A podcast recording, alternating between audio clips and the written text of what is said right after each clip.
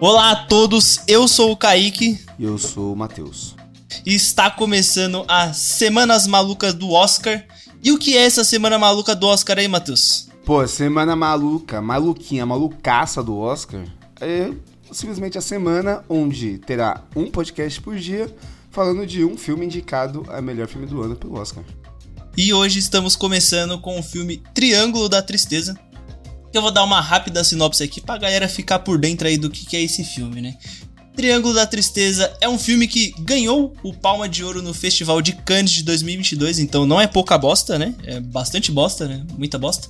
A história começa acompanhando os jovens modelo Carl e também a Yaya, que estão navegando pelo mundo fashionista enquanto tentam se tornar influencers, que é igual o Matheus, que é influencer, Eu né? sou, mano, recebo diversos mimos diariamente.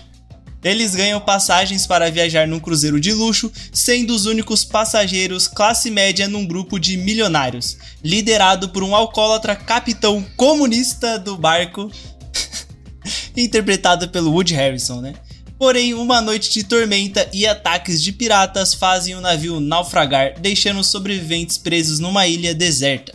A hierarquia dentro do grupo muda completamente quando, dentre este bando de ricaços, a única pessoa que sabe como sobreviver nesse local inóspito é a faxineira filipina Abigail, capaz de pescar e fazer uma fogueira.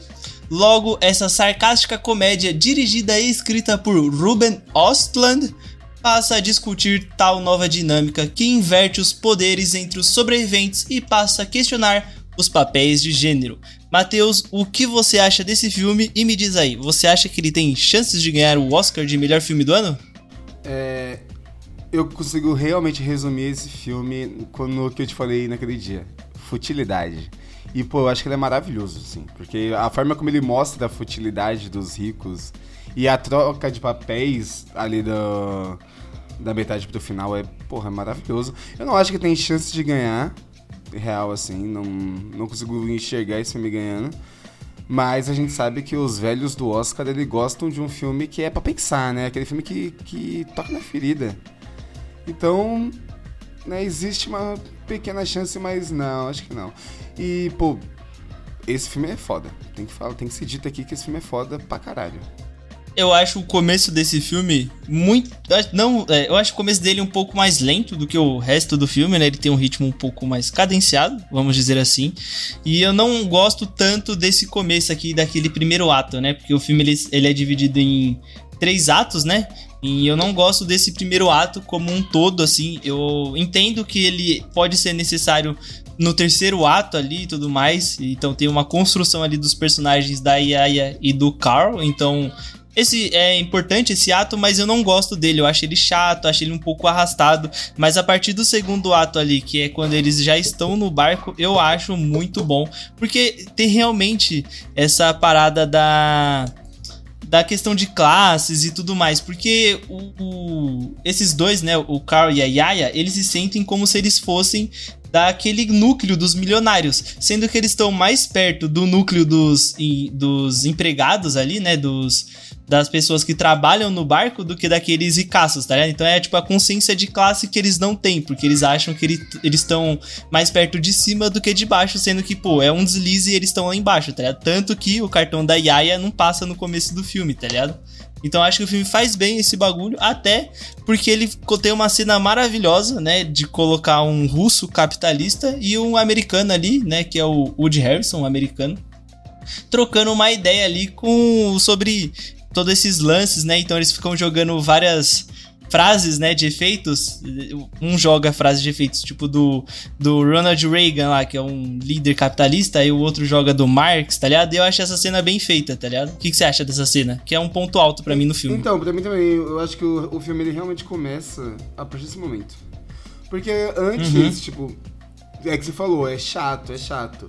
Mas, tipo, eu acho que tem um motivo, tá ligado? Tipo, ele realmente é, tem, tem, que mostrar que, aquela, toda aquela futilidade pra gente é, não, não ter nem chance de simpatizar com aqueles personagens, tá ligado? Exatamente. Porque no, no, isso é importante quando eles caem na ilha. Então, pô, daí pra frente, quando o Capitão aparece, eu acho que é o ponto alto, assim, do filme, tá ligado? Fica realmente bom. Pô, o jantar é maravilhoso, pô, não tem como. Essa cena aí. E também os caras é muito bocó, né? Os caras vão fazer logo um jantar no, no barco balançando tudo, tá ligado? É mó. Ah, não, mas, mas, a, mas é porque o Woody Harrison era cuzão, né? E aí, tipo, não era pra ser naquele dia, mas ele quis fazer naquele dia. E foda-se. Ah, então ele provavelmente já sabia que ia dar merda e, mano. E tá lá, né? Pau. E essa cena do jantar é da hora. No barco ali tem um pouquinho uma cena que eu acho interessante também antes, que é a cena do Carl fazendo o maluco lá ser demitido, tá ligado? Porque ele tá com ciúmes, porque a Yaya disse que o cara era bonito e tudo mais lá, porque o, um cara ali que trabalha no barco, ele vai, né, tá mó calor da porra, ele vai passar um, um pano com água ali no corpo dele ali, só pra dar uma refrescada, e a Yaya fica olhando para ele, aí o cara fica com ciúmes e faz o cara ser demitido, tá ligado? E essa cena também acho que ela é importante pro final do filme, porque aí chega no final do, do filme e meio que o papel se inverte, tá ligado? Então a Yaya, ela fica com ciúmes do Carl, e não o Carl mais fica com ciúmes da Yaya, né? Porque a gente inverte novamente esse papel de gênero e tudo mais, né? Porque aí agora a gente não tem mais a Yaya como aquela pessoa de troféu, né? Como só aquele rostinho bonito, e agora a gente tem o Carl como só aquele rostinho bonito lá e um, sei lá, um, um namorado de papel, né?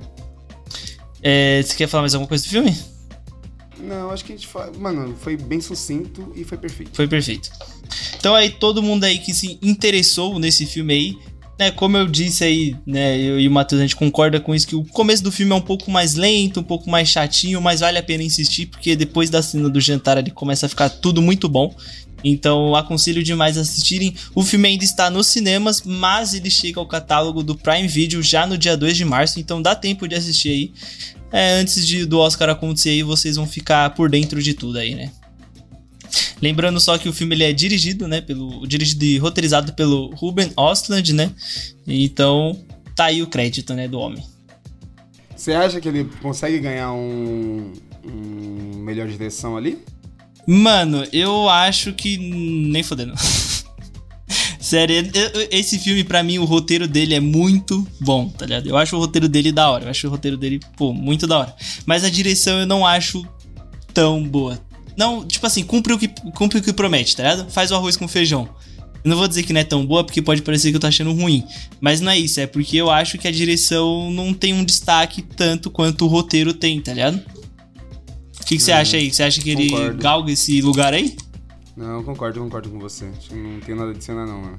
O roteiro é realmente muito bom, mas a direção não tem nada de especial, assim. É que pra mim, é que quando a gente for falar aí nossos, né, o quem nós achamos que vai ganhar aí. Eu falo mais sobre isso daí, mas eu acho que não, não acho que ele não ganha não. Acho que esse filme não vai ganhar nada. Sabia? Papo 10.